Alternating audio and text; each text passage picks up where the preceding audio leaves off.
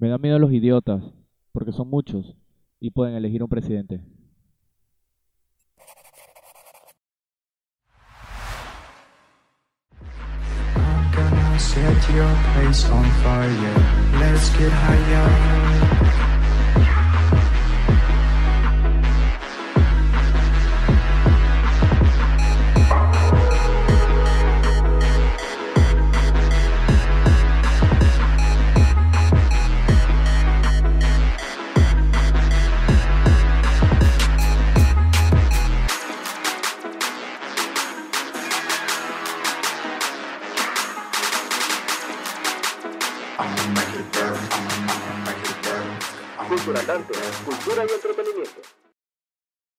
23 de noviembre de 1523, en Londres, Enrique VIII de Inglaterra consigue que el Parlamento firme la supremacía eclesiástica, que este rey se atribuye a sí mismo. También, un 23 de noviembre, pero de 1510, la primera campaña de tropas otomanas contra el reino de Imeteri, actual Georgia Oriental, saquean la capital Kutaisi e incendian el monasterio de Gelati.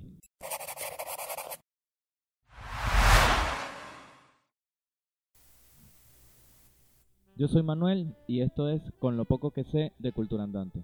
Bienvenidos. Para el día de hoy vamos a hablar de la aldea global, un concepto que nació en los años 60 por Marshall McLuhan.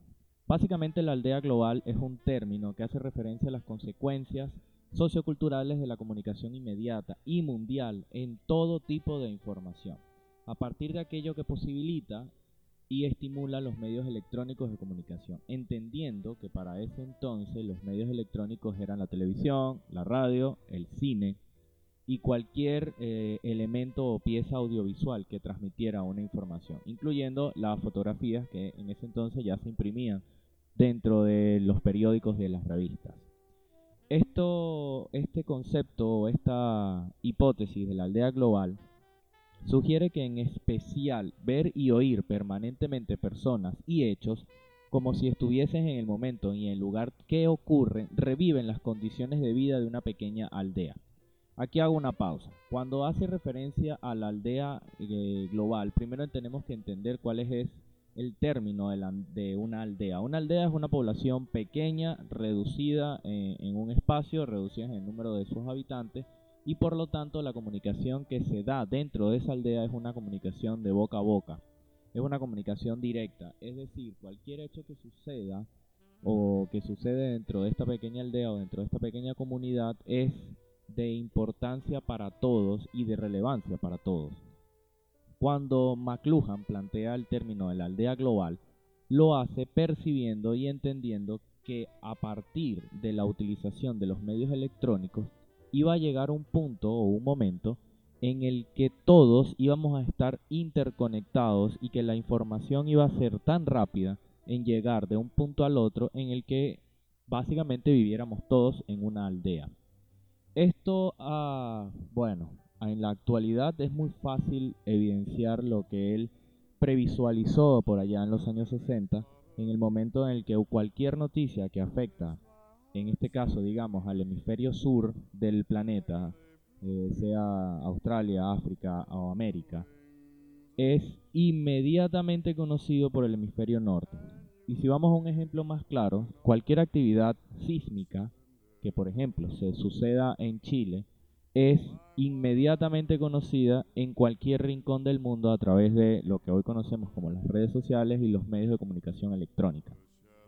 Dentro de lo que plantea McLuhan como el concepto de la aldea global, este busca revivir las, condiciones de vida de una pequeña aldea, que percibimos como cotidiano hechos y personas que tal vez sean muy distantes en el espacio o incluso en el tiempo, y olvidamos que esa información es parcial y fue elegida entre una infinidad de contenido. Es decir, que desde un inicio en la concepción que nos plantea McLuhan de la aldea global ya nos dice que la información que vamos a recibir va a ser filtrada, va a ser eh, pasada por algunos elementos o por algunas líneas editoriales antes de llegar a nosotros, porque no todas las informaciones son relevantes para todo el mundo y no todas las informaciones que salen, que se creen que van a ser relevantes son relevantes para todo el mundo, porque no necesariamente nos interesa saber cómo está el clima en un país muy lejano que en este momento está en invierno, mientras en el país donde nosotros vivimos estamos en verano. Dentro de lo que McLuhan hacía referencia de la aldea global, eh, hace como él se refiere a la aldea global como un cambio producido principalmente por la radio, el cine y la televisión y los medios de comunicación audiovisuales, como ya les decía. Eh, esto incluye difusión, la difusión de las imágenes y del sonido, que implica o eh, entender o hacer entender a una persona que, que está en otro lugar, que puede vivir y sentir lo que está sucediendo en otro lugar. Esto ocupa cada vez un espacio mucho más importante en el hogar y en la vida cotidiana. Es una, una expansión muy significativa desde la década anterior hasta este momento. Eh, también aportó lo suyo la difusión del teléfono, la fotografía, la reproducción y grabación de sonidos, la prensa gráfica, que era una de las cosas que le decía al inicio. Es decir, que cuando McLuhan plantea esto de los medios electrónicos, él se basaba principalmente en la radio, la televisión y el cine pero no descartaba y no dejaba de lado a los medios ya conocidos como tradicionales, que era por supuesto el, periódico y las revistas y los folletos, ya que en este momento o en ese momento ya se estaba utilizando la fotografía dentro de estos elementos y la grabación de sonidos eh, para transmitir algún tipo de mensaje, en este caso por los, por los medios correspondientes, la televisión, la radio o el cine. Dentro de este concepto de la aldea global, se plantea un cambio trascendente o, trascendental desde el siglo pasado a este siglo. Los medios de comunicación que tienen un carácter audiovisual comenzaron a difundirse y a expandirse eh, de esto eh, no solo dentro de su propio territorio, sino a nivel internacional. Estas comunicaciones, que eran dominadas por la palabra escrita, ahora acceden a enfatizar desde un punto de vista eh, las noticias o la información desde lo visual, desde la experimentar aún más las emociones. Esta relativa, digamos, la, una forma relativa o alternativa de ver las noticias, que ya no sea a través de las, de las palabras, y de utilizar la imaginación para entender, ver, vivir o sentir lo que nos están narrando, sino que ya básicamente nos los dan todo em, en servido en la mesa. Podemos ver, podemos sentir, podemos escuchar y nos podemos involucrar. Dentro del concepto que planteaba McLuhan, McLuhan hablaba, o una de las cosas que terminó diciendo dentro de su hipótesis, es que el medio es el mensaje. Esto ha sido controversial o fue controversial eh, en ese entonces porque, bueno, se hablaba de que el medio es un canal que transmite el mensaje. Sin embargo, McLuhan, él planteaba que el mensaje es el medio. Y para buscar la cita textual, McLuhan lo que dice, el medio es el mensaje. Entonces, con esto en mente, de el medio es el mensaje, me voy a permitir leerles eh, un discurso que ofreció Marshall McLuhan en televisión en la década de los 60. Y dice, la aldea global es un mundo en el cual no tienes armonía necesariamente. Tienes extrema preocupación por los asuntos de los demás y mucho compromiso con la vida de otros. Es una especie de columna de Ann Landers, pero en escala mayor. Y eso no significa necesariamente armonía, paz y tranquilidad. Pero sí significa un enorme involucramiento en los asuntos de los demás. Y por lo tanto, la aldea global es tan grande como un planeta y tan pequeña como una oficina de correo de un pueblo.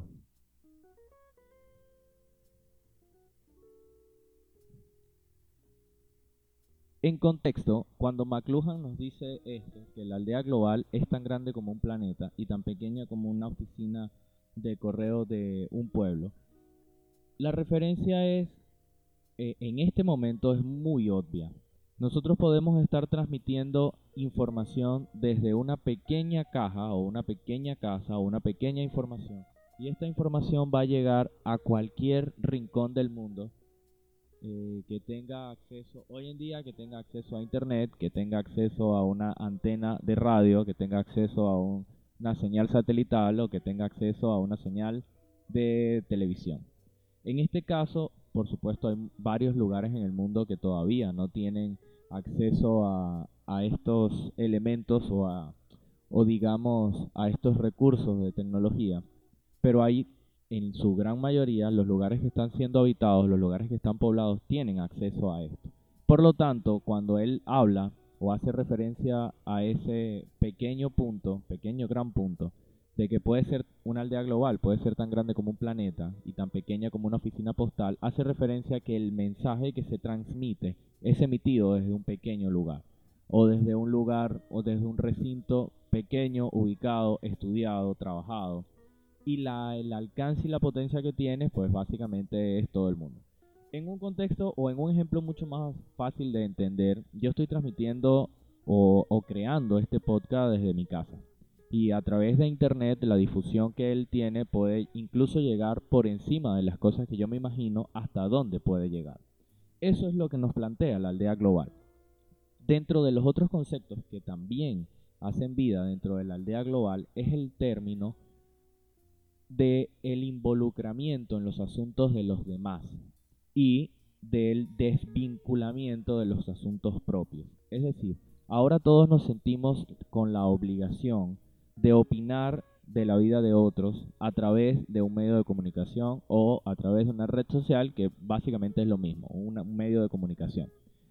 Y nosotros tomamos esta tarea muy en serio de opinar, de, de vivir, de tratar de revivir las condiciones de vida de otras personas dentro de nuestro entorno.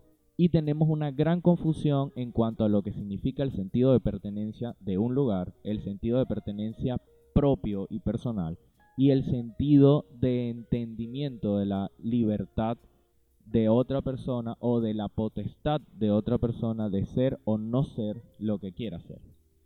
Dentro de este planteamiento que nos, eh, planteaba McLuhan en los años 60, em, él hablaba de que el cambio que produce eh, la aldea global, principalmente por los medios de comunicación que ya hablamos, tiene una, una importancia, un impacto muchísimo mayor de lo que en ese entonces se podía entender e incluso de lo que actualmente podemos entender. Nosotros hoy en día vivimos en una sociedad de sobreinformación, de extrema información inútil que no nos lleva, ni nos saca, ni nos mueve a ningún lugar. Básicamente pasamos todo el día escuchando, viendo, leyendo informaciones que no son referentes y que no son inherentes a nuestro lugar. Por ejemplo, actualmente yo vivo en una pequeña isla en el Caribe. Cualquier información que tenga que ver con algún huracán, con marejadas, con marea alta, eh, con problemas eh, en el nivel del agua, con problemas de Em, intoxicaciones de las aguas o de productos químicos vertidos en las aguas son informaciones que para mí son importantes y son relevantes. Sin embargo, poniendo en este ejemplo, paso mucho más tiempo recorriendo los medios de comunicación, leyendo informaciones del desierto de Sahara, leyendo informaciones del arrecife de coral de Australia o leyendo informaciones de que el invierno en este momento en el norte está mucho más agresivo, mucho más fuerte que en años anteriores. De hecho, el punto de congelación eh, baja muy rápido y los elementos, así como los autos y algunas otras casas, se congelan con mucha rapidez. Este tipo de informaciones que nosotros estamos consumiendo y adquiriendo, adquiriendo nos desvían o nos desvinculan del lugar de donde vivimos. Y esto, por supuesto, lo que acarrea es que tengamos un involucramiento externo y un des un desvinculamiento interno. No sabemos lo que pasa a nuestro alrededor, pero sí sabemos qué pasa en el desierto de Sahara. Esto se repite en todo el mundo. Y más allá de esto, la aldea global y los medios de, de comunicación y las redes sociales nos hacen mucho más incompetentes a la hora de elegir, de escoger o de saber tratar las informaciones que llegan a nosotros.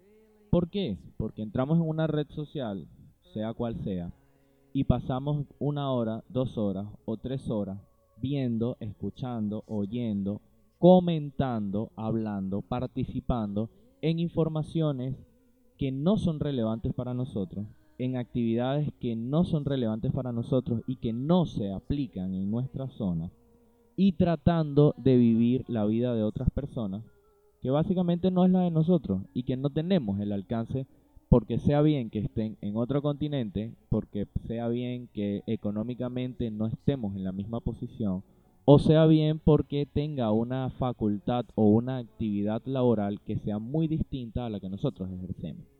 Dentro de, este periodo, para hablar un poco de, McLuhan como, como, personaje, que ya de, por sí su carrera y su vida es, un, es bastante interesante. Cuando McLuhan hablaba de esto en los años 60, eh, en Estados Unidos, por supuesto que recibió un par de críticas por lo que estaba planteando en ese momento y eso llevó muchísima atención a él, lo cual básicamente era lo que él quería. Él lo que quería era muchísima atención para el planteamiento que él quería hacer porque quería transmitir este mensaje de que las cosas que se venían por, la, por el camino que estaban tomando iban a complicarnos un poco la vida. Pero antes de continuar sobre el tema de la aldea global, eh, primero les, comparto un poco de, quién fue Marshall, eh, Marshall McLuhan. Eh, McLuhan nace el 21 de julio de 1911 en Toronto, Canadá. fue profesor de literatura inglesa, crítica literaria y teoría de la comunicación. McLuhan fue reconocido como uno de los fundadores de los estudios sobre los medios de comunicación y ha pasado, por supuesto, como ya les vengo diciendo, a la posteridad por grandes eh, eh, a la posteridad como otros grandes visionarios eh, de los medios de comunicación, especialmente McLuhan, por haber sido el visionario del presente y de la futura sociedad de la información. Hacia finales de los años 60, y los principios de los 70, McLuhan acuña el término de la aldea global para, como ya les dije, describir la interconexión humana, en este caso a nivel global, generada por los medios electrónicos. Eh, como les repito nuevamente, la frase icónica de él es el medio es el mensaje. Y ahí me quiero detener un momento porque cuando nosotros escuchamos o hablamos de los medios de comunicación, los medios de comunicación tratan de decirnos que el mensaje es aquel que nosotros recibimos de un, emisor. Eh, de hecho, cuando estamos en la escuela y cuando estudiamos el, proceso de la comunicación oral, eh, o cualquiera de los procesos de la comunicación, eh, nos, nos, dicen o nos enseñan que la comunicación va del emisor al, al, canal, o en este caso el medio por donde se transmite esta información, hasta el receptor. Sin embargo, para McLuhan, el mensaje es el medio. ¿Por qué? Porque cuando tú tienes eh, mucho más tiempo dentro del medio de la comunicación o cuando te interesas en la comunicación, aun cuando no seas periodista o, o aun cuando no no tengas ningún vínculo con la actividad profesional del periodismo, la literatura, la escritura, el cine o cualquier otro que necesite por trabajo o por eh, vida profesional emitir un mensaje, en ese momento tú te das cuenta que lo que importa realmente es a través de dónde tú envías el mensaje. Porque básicamente el mensaje va a depender, el entendimiento del mensaje va a depender del momento en el que el receptor lo reciba. Y aquí entrando un, poco más a, un, poco más a fondo, pero pero bueno, voy a hacer voy a hacer una pequeña pausa para que puedan entender lo que les estoy diciendo. Cuando tú tienes un mensaje que transmitir, como por ejemplo, este mensaje que yo le estoy transmitiendo, que es el concepto de la aldea global eh, quién fue el que lo propuso, en qué año se propuso. Yo estoy util- utilizando un medio de comunicación radiofónico, un podcast, un audio a través de las plataformas de audio por donde sale, eh, un, a través de YouTube, a través de YouTube Music. Y el medio que yo estoy utilizando es un medio radiofónico. ¿Por qué no uso un medio audiovisual? Porque el interés no es, en este caso, que el mensaje sea transmitido a través de una pantalla en el que me puedan ver.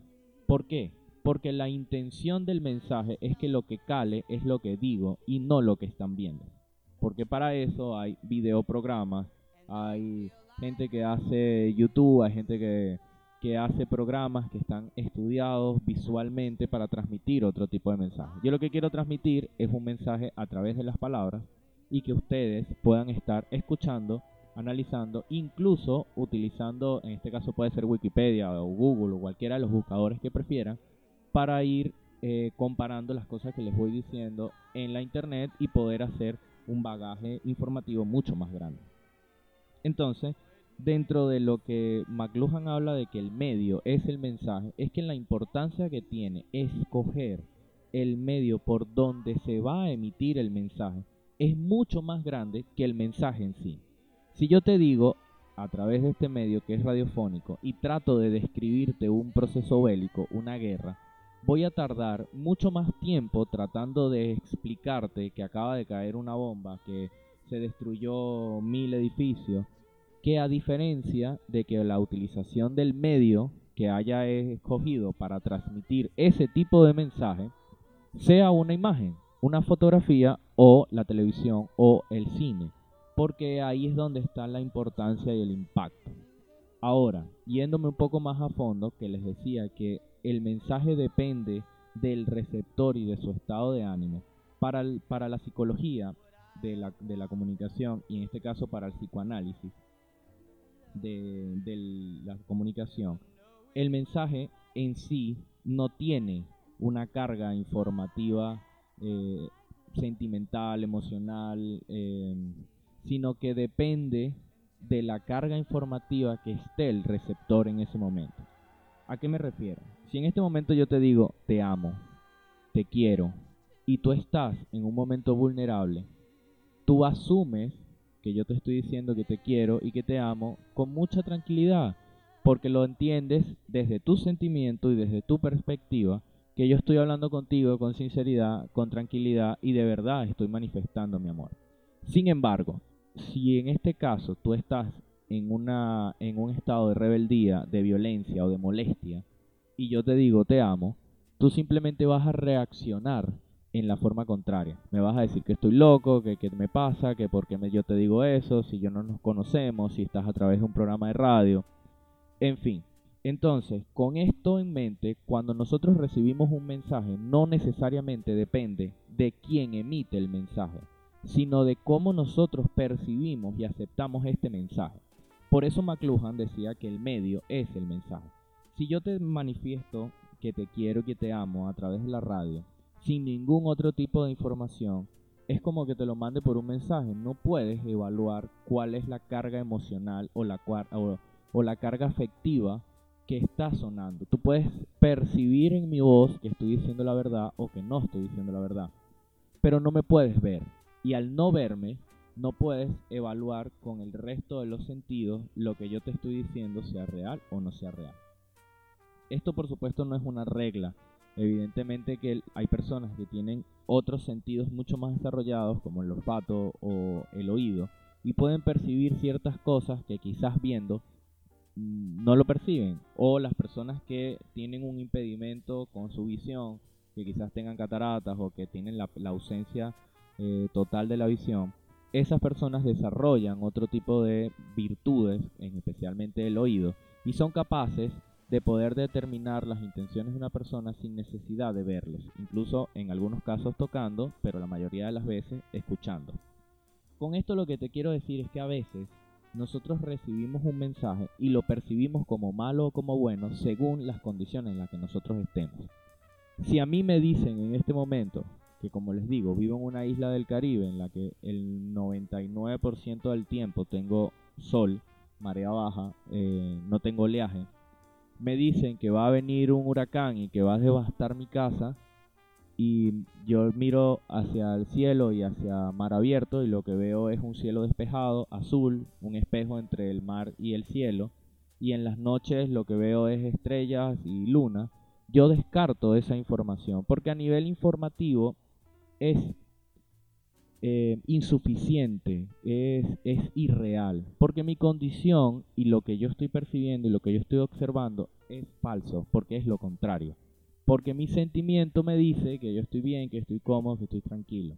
Muy diferente sería que en estas mismas condiciones, como el huracán que acaba de pasar, eh, Iota, que afectó a San Andrés, Honduras y Nicaragua y Providencia en su, en su mayoría, las personas que estaban ahí, que estaban viendo que el cielo se estaba tornando eh, un poco más turbulento, que había muchas ráfagas de viento, que la marea empezó a subir, que el oleaje empezó a subir, y a esas personas le dicen que va a un huracán, que tengan cuidado, que esas personas toman ese mensaje desde otra perspectiva, desde el miedo, desde la angustia, desde la preocupación, porque su carga informativa a nivel de, de psicología y psicoanálisis del lenguaje su carga informativa les hace leer y entender el mensaje de otra forma. Por supuesto que los medios de comunicación y la escogencia del medio como mensaje es lo fundamental. Porque si yo te digo que va un huracán, pero te lo estoy diciendo por radio, no tienes un impacto. En cambio, si yo utilizo el medio correcto, en este caso una imagen satelital, eh, un video puede ser un video real de desde la atmósfera, eh, o puede ser un video desde una de las cámaras de seguridad de la playa, o puede ser un video animado del paso del huracán. Ahí el mensaje del huracán es el medio que se está utilizando. Y el pánico, el temor, el miedo, la ira, la felicidad o la tranquilidad que se genera va a depender del medio que se utiliza. Poniendo esto eh, claro o tratando de ser lo más claro posible, cuando McLuhan plantea su término de, la aldea global, él lo que buscaba o lo que trataba de, buscar la gente que, por supuesto estudia comunicación social o periodismo, que tienen que ver directamente el, trabajo de McLuhan y leer el trabajo de McLuhan, básicamente lo que él estaba planteando es que nosotros vamos hacia ese camino y que íbamos a estar en ese camino muy pronto de hecho, para algunos fue mucho más pronto de lo que se pensaba. Y para otros fue una ilusión en ese momento y que ahora eh, los agarró, como se dice, con los pantalones abajo. Y otros que sí le hicieron caso, tomaron previsiones de esto, incluso sacaron provecho de esto. Para aquellos visionarios que trabajaron con McLuhan en su momento, y que pudieron entender lo que él nos estaba hablando son estos visionarios que han creado todos estos medios de comunicación, todas estas redes sociales, todos estos procesos informativos masivos que nos interconectan a todos como una aldea global.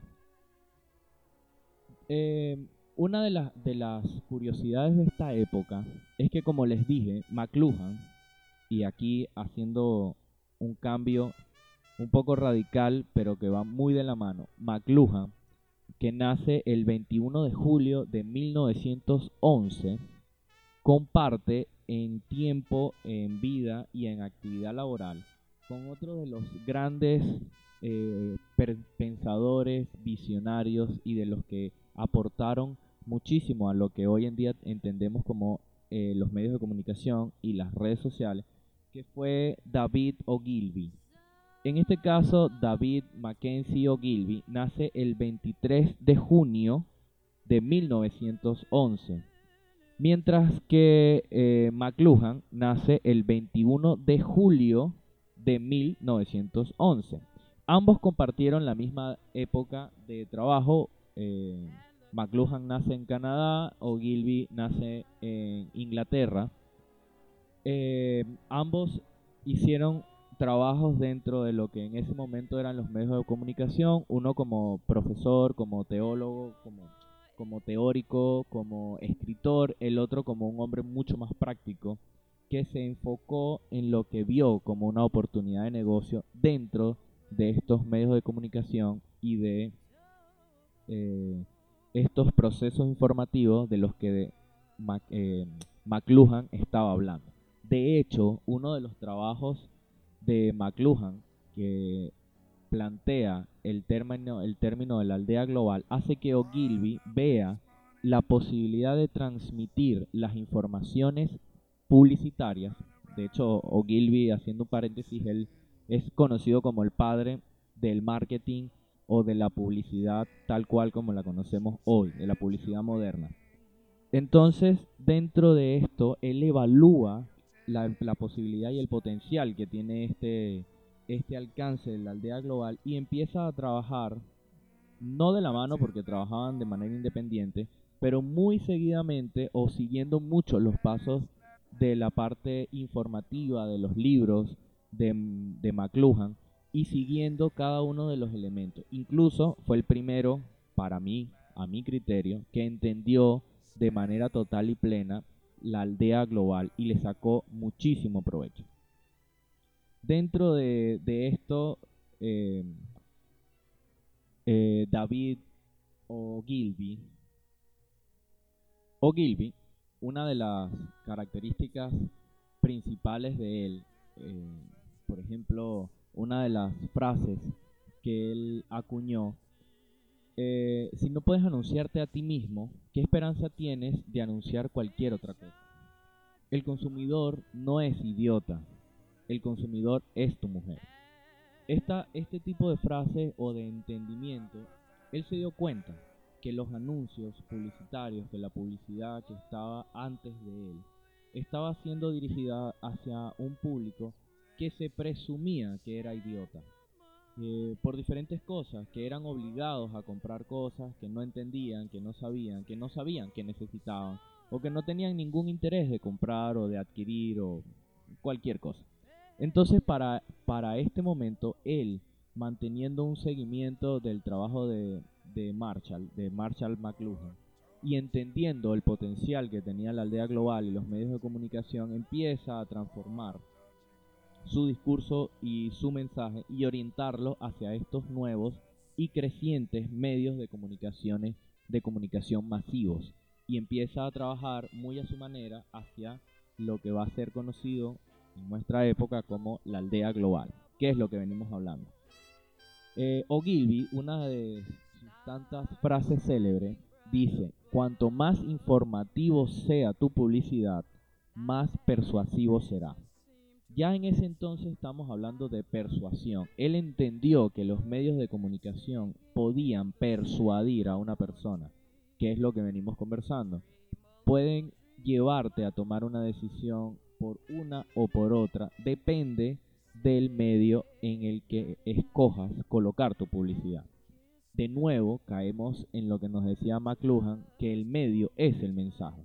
Cuando Gilby entendió eso, sacó muchísimo potencial dentro de sus agencias de publicidad y de las empresas que, fundó.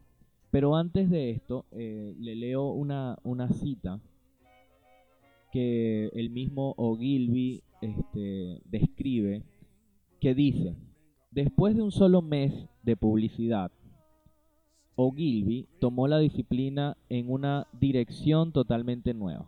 Un hombre entró en una agencia eh, de eh, en la agencia de Ogilvy en Londres y deseaba anunciar la apertura de su hotel.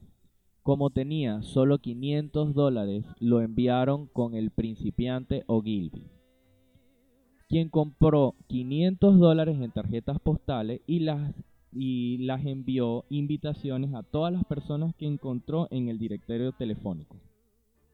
El hotel abrió sus puertas con la casa llena y en ese momento ya había probado sangre. Esto lo dice Ogilvy en sus libros de confesiones. ¿Qué pasa? Ogilvy en este momento eh, en aquel entonces, cuando abre su primera agencia de publicidad en Londres, eh, esta agencia era la más pequeña de todos los medios, de todas las agencias publicitarias que ya estaban haciendo vida. Sin embargo, Ogilvy, que fue mucho más astuto y que venía siguiendo la trayectoria informativa o la trayectoria eh, em, teórica de McLuhan, empieza a ver y a entender que el mercado se comporta de una forma totalmente diferente que los demás. Así que toma la iniciativa, acepta eh, la propuesta de utilizar 500 dólares para invertir en la publicidad de un hotel nuevo que todos los demás dieron porque descartaron, eh, digo, que descartaron y recurre a comprar esos 500 dólares en tarjetas postales. Estas tarjetas postales fueron enviadas hasta el hogar de una persona, con un mensaje y con una información. En el momento que abre el hotel, el hotel tiene la casa llena. ¿Por qué? Porque él utilizó lo que nosotros hoy en día entendemos en el marketing, del un marketing de sentimiento. Él fue directamente hacia el sentimiento, hacia las emociones y hacia lo diferente. Cuando a ti te llega a tu casa una invitación postal, tú te sientes una persona muy importante. Primero porque está personalizada hacia ti, porque lleva tu nombre, tu dirección y tu correo, lo que quiere decir que alguien se tomó el tiempo de saber quién eras o de conocerte para poder hacerte llegar esta invitación. Y después, cuando te reúnes en un hotel que está abriendo junto a otras personas, el nivel de importancia que tú sientes en ese momento, que el nivel de relevancia que toma tu vida en ese momento, es muy, muy, muy alto.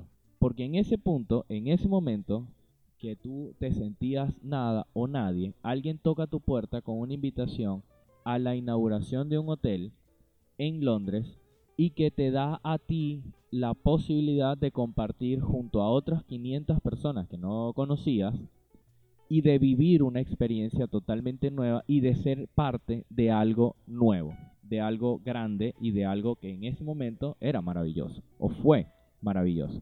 En ese momento David se dio cuenta, eh, bueno, David O'Gilby se da cuenta de el éxito que tiene pensar diferente, actuar diferente y salirse de los patrones convencionales dentro del marketing, entendiendo el potencial que tienen los medios de comunicación masivos para persuadir las intenciones de una persona para hacer o deshacer alguna actividad.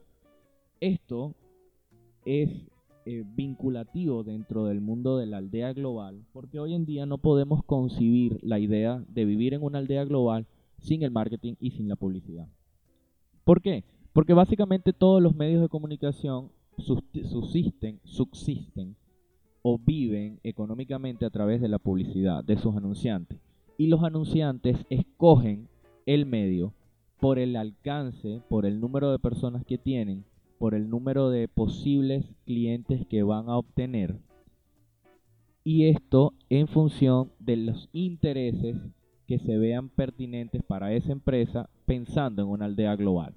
Si mi empresa está en los Estados Unidos de América y yo quiero vender calzado especializado para los corredores de montaña y quiero atacar el mercado, digamos el mercado chileno, ¿cómo hago para hacer que mis zapatillas o mis zapatos de, de correr que son producidos en los Estados Unidos se vendan directamente en Chile?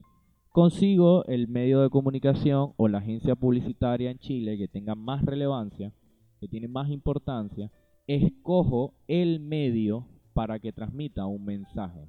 No doy un mensaje para que sea transmitido. Escojo un medio para que ese medio transmita el mensaje que yo quiero dar. Así que lo importante es escoger el medio para transmitir el mensaje. Esto, por supuesto que em, es nocivo para todo lo que nosotros entendemos como comunicación social, como el respeto a la objetividad, el respeto a la imparcialidad, el respeto a la ética, pero son puras mentiras, es, pura paja, son patrañas en, definitiva. la comunicación social y los medios de comunicación no son objetivos, pero ni remotamente son objetivos, no son imparciales, pero jamás se fueron ni serán imparciales y por supuesto no son éticos, porque desde el momento en el que tú evalúas y entiendes que como eh, empresa de transmisión de información o de transmitir un mensaje, haces una línea editorial para decidir qué sale o qué no sale, ya tu ética no existe, porque estás decidiendo qué le quieres decir a las personas y no qué las personas necesitan saber. En una región pequeña, digamos en un pequeño pueblo, eh, de 2.000 habitantes que cuenta con un canal de televisión propio, este canal de televisión pretende que toda su población sea católica. No tengo nada contra la religión, simplemente estoy poniendo un ejemplo. Que toda la población sea católica. Pero el 90% de la población que hace vida ahí es protestante. Entonces, el único medio de comunicación que hace vida en esta pequeña región, esta pequeña aldea de 2.000 habitantes, quiere que todos sean católicos, pero toda la población es eh, protestante. Entonces, el medio empieza a bombardear o a inocular información religiosa desde un punto de vista para tratar de persuadir las intenciones y eh, las visiones o los intereses de vida de las personas que ahí hacen, que ahí comparten ese espacio. Entonces, desde ese punto de vista ya no hay ética dentro de la comunicación. La objetividad se pierde en el momento que te ponen dinero de mano. ¿Por qué? Porque en el momento que te ponen dinero de mano, haciendo el ejemplo de la compañía norteamericana que vende zapatos en Chile, la compañía lo que quiere es vender zapatos y ella no solamente escoge el medio. El mensaje no importa. El mensaje es yo quiero vender zapatos. Pero escoge el medio. La compañía de comunicación, en este caso en Chile, que es el ejemplo, decide cómo va a transmitir esa información pensando en persuadir a su población. Entonces ya la objetividad de transmitir el mensaje de que si el zapato es efectivo, si no es efectivo, si es bueno, si no es bueno, si es incómodo, no es incómodo, pierde relevancia no es importante. Lo que es importante es lograr la venta. Por lo tanto, la objetividad, la objetividad desaparece. Y la imparcialidad, que es lo que tanto hablan y discuten y a los medios de comunicación les encanta eh, tratar de engañar a las personas con el tema de la imparcialidad. La imparcialidad básicamente no existe dentro de una aldea global porque depende, igual que en una pequeña aldea, de quién lo cuenta y cuál es tu relación con la persona que lo está contando. Y de nuevo, volvemos al esquema del sentimiento a la hora de recibir el mensaje. Me explico. Si yo trabajo en un medio de comunicación y este medio de comunicación me pide transmitir un mensaje y me da una línea editorial de lo que tengo que decir, cómo lo tengo que decir y dónde tengo que hacer las pausas. Y esta línea editorial dice que la persona A es una persona mala, maligna, avariciosa, dañina, corrupta eh, y cualquier otro de los improperios que se puedan dar en una situación como esa, yo conozco a esta persona A, soy su amigo desde hace, digamos, 10 años atrás y sé que nada de lo que estoy diciendo es verdad. Entonces la imparcialidad también me diría que yo no me puedo meter en ese tema y que tengo que hablar los dos bandos. Mantenerme en un punto neutro. Decir todas las cosas malas y como lo conozco, decir todas las cosas buenas. Pero la realidad es que no funciona así. Porque funciona en función de quien te paga. Y si quien me paga dice que yo tengo que hablar mal de fulano de tal, hablo mal de fulano de tal o me despiden. Así funcionan los medios de comunicación y así funciona la aldea global. La aldea global es un concepto que en ese momento nació como una advertencia de que las cosas que venían y cómo venían y cómo iban a hacer las cosas para tratar de enmendar o de solucionar los posibles problemas que nos iban a dar. Sin embargo, no fue así y simplemente seguimos la previsión que hizo Marshall McLuhan entre los años 60 y los años 70 y hemos ido incluso mucho más rápido a el desastre comunicacional de la aldea global. En este punto vivimos en una era de desinformación total, en una era saturada por la publicidad agresiva y persuasiva. Tenemos sobreinformación de productos y sobreinformación inútil de otros lugares que nos desvinculan de nuestra realidad y nos involucran demasiado en realidades que no nos pertenecen. A todas estas eh, toda esta carga informativa de tanto de publicidad como, como de teoría de la comunicación nos lleva para entrar en un término que es el más media. El más media es el nombre que se le conoce a los medios de comunicación masiva o a los medios de comunicación en masa.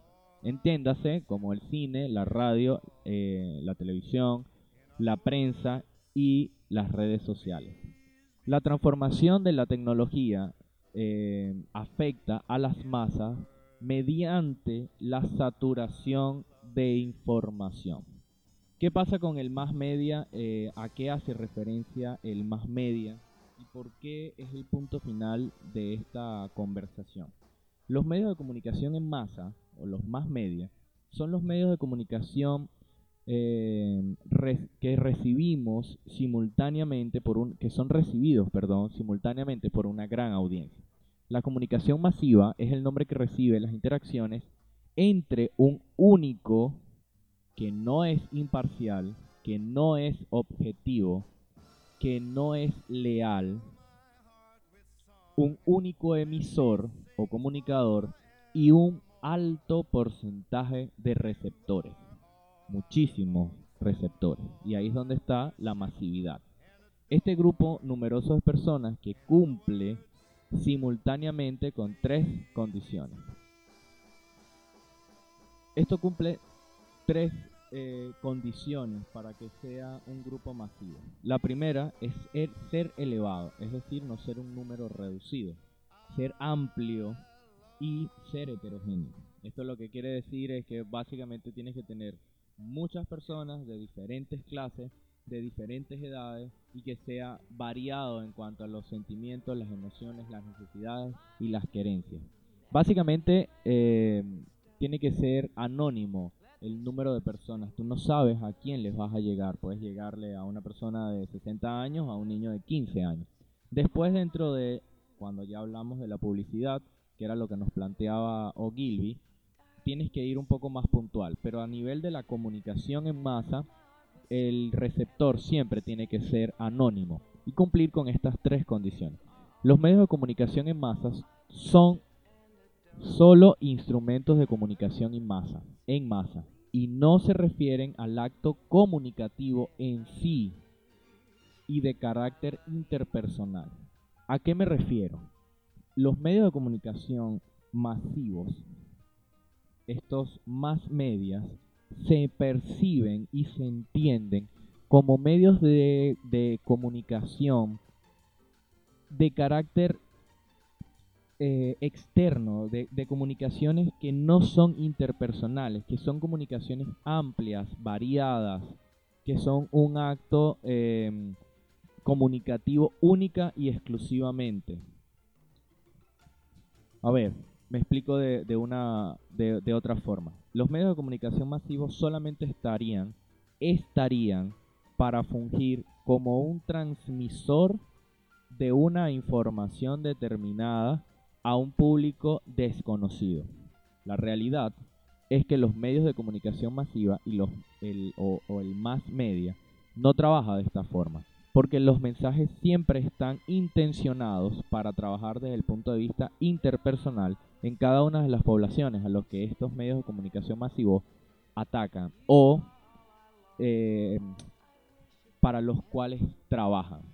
De hecho, una de las cosas más llamativas es que antes la profesión de la comunicación o el que comunicaba los mensajes era conocido como un periodista. Hoy en día esta este concepto ha cambiado un poco y los que trabajan para comunicar una información son conocidos como comunicadores sociales. Estos comunicadores sociales después tienen variaciones como comunicador empresarial, como relaciones públicas, como audiovisuales. ¿Por qué? Porque el, más media y el entendimiento de, del más media, el entendimiento de la aldea global, el entendimiento de la persuasión a través de los medios de comunicación y el entendimiento del de, alcance que tiene un medio de comunicación global hace que las empresas de más media ataquen directamente a un grupo determinado de personas rompiendo todos los elementos y esquemas que hacen ético el trabajo de comunicar cualquier cosa. Entonces, dentro de, este de este proceso, esta ruptura ideológica de, del paradigma de la comunicación. Por supuesto que cualquiera que sea periodista puede entrar en un debate conmigo y para esto por supuesto están abiertas todas las opciones por donde sale este podcast. Hay un podcast, Google Podcast, iBox, Spotify, YouTube Music, en mi página web. Cada una de estas cosas estarán puestas o cada una de estas páginas o redes estarán dentro de la caja de comentarios en la descripción de este episodio. También aprovecho la oportunidad para decirte que me puedes seguir en mis redes sociales como arroba culturandante, Pinterest, Facebook, eh, Instagram, Twitter eh, y por ahí podemos entrar en una conversación o en una discusión en el caso de que así sea necesario.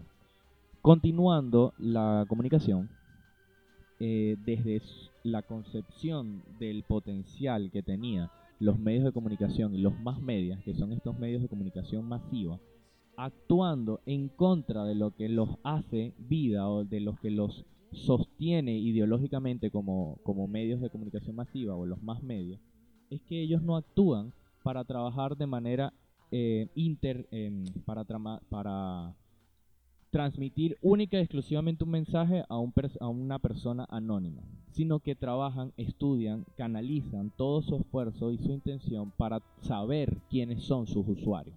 De hecho, es tanto así que ahora cuando tú quieres acceder a una información que es de carácter público, que está que fue emitida o que está siendo emitida por una empresa de comunicación masiva o un más media, te piden que tienes que hacer un registro previo gratuito donde vas a poner tu nombre, tu correo electrónico para ellos poder tener un control y saber quién eres, saber de ti, saber dónde vives, saber dónde te ubicas, saber tu nombre, saber tus intenciones y poder con eso buscar después, por supuesto, la persuasión, la no objetividad de la transmisión del mensaje, la manipulación del mensaje, la poca ética de transmitir este mensaje y la no imparcialidad de la transmisión del mensaje.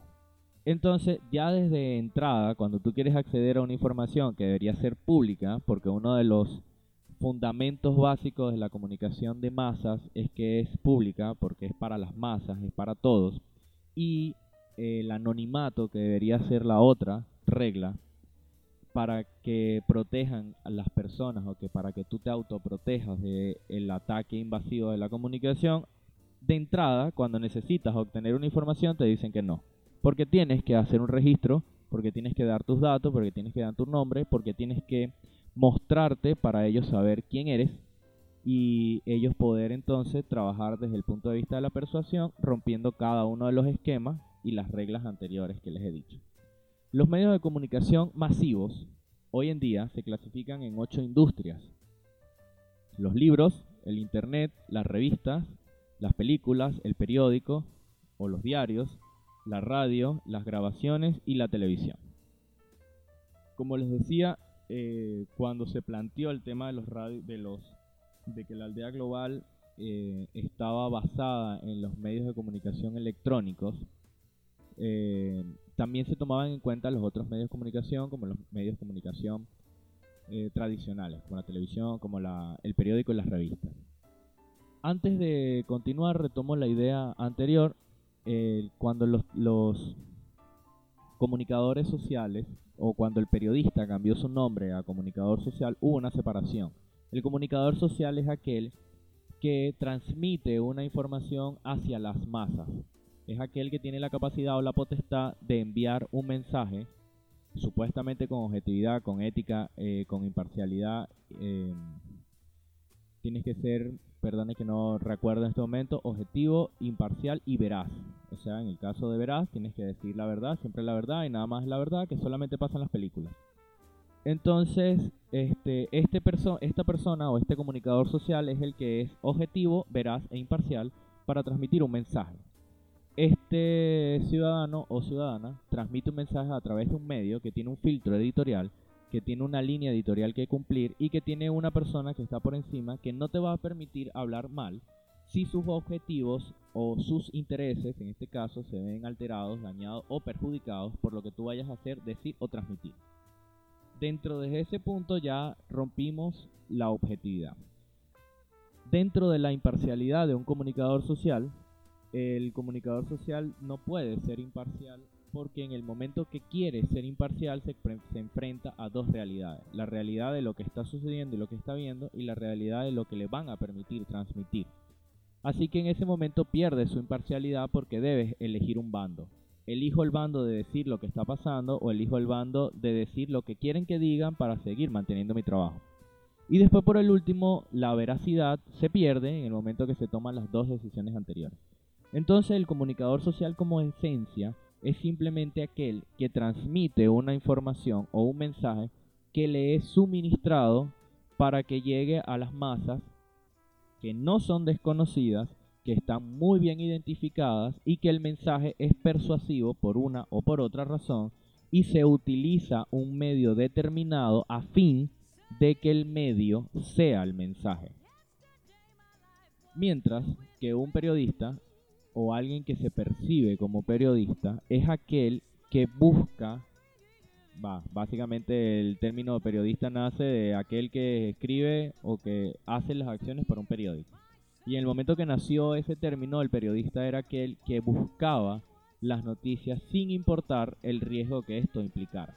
Por eso, de hecho, en los códigos de, de, ética de los periodistas se dice que hay que proteger la fuente, que no se puede revelar nunca la fuente, que hay que mantener los nombres en secreto, que es el servicio y el secreto profesional el que te mantiene, cosa que al final bullshit en este momento.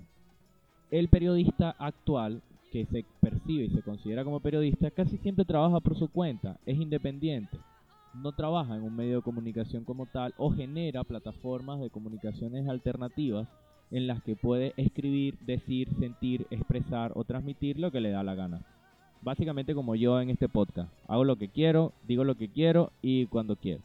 Que hay elementos todavía que pueden hacer censura de los materiales. Sí, claro, las, las editoriales que manejan estos medios de comunicación. La editorial de Spotify, la editorial de YouTube, la editorial de cualquiera de las cosas de las que estemos hablando. O por donde estemos transmitiendo.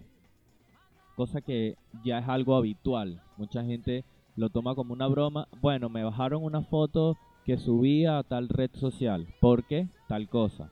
La realidad es que no debería ser una broma. La realidad es que están cortando tu libertad de, transmitir, de transmitir una información, de ser espontáneo en la transmisión de esa información y básicamente te están cortando la posibilidad de ser, eh, de tener una libre o una libertad de información, una libertad de expresión oral, escrita eh, o visual, porque otras personas o una línea editorial considera que eso es perturbador o mm, que afecta las políticas y las condiciones de.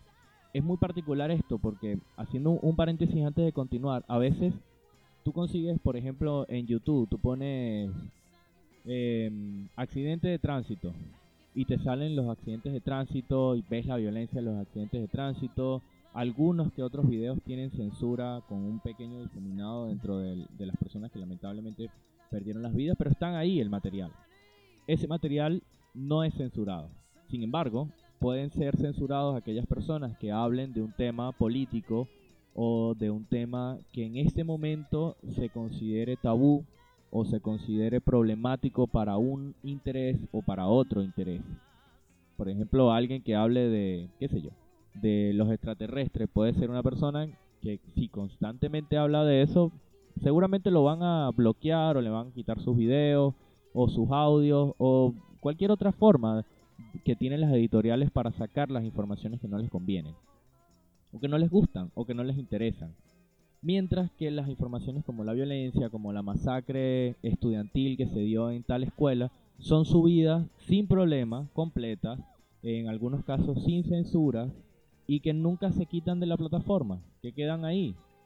Mm, ok. Eh, incluso te pones a buscar un poco más y consigues en, el mismo YouTube videos de depilaciones masculinas o femeninas en el que los genitales se ven perfectos, completos, eh, en pantalla gigante y máxima pero no tienen ninguna eh, regulación porque es material pornográfico o lo que sea, pero sin embargo hay palabras que no puedes decir porque se entienden que son palabras obscenas y groseras y que por supuesto harían que te quiten el material de, de la red o de la web. Entonces, así de honestos son los medios de comunicación o los más medios. Así de honestos son los medios de comunicación actuales. Así de honesto es la aldea global. Y así de descarado es el tema de la publicidad actual.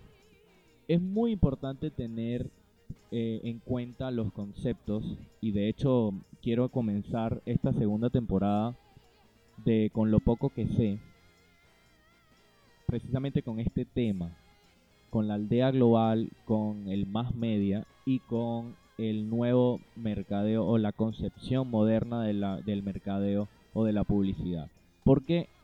Porque básicamente estamos en un mundo rodeado de sobreinformación y no estamos entendiendo el valor o, la, o el peligro que implican cada uno de estos elementos.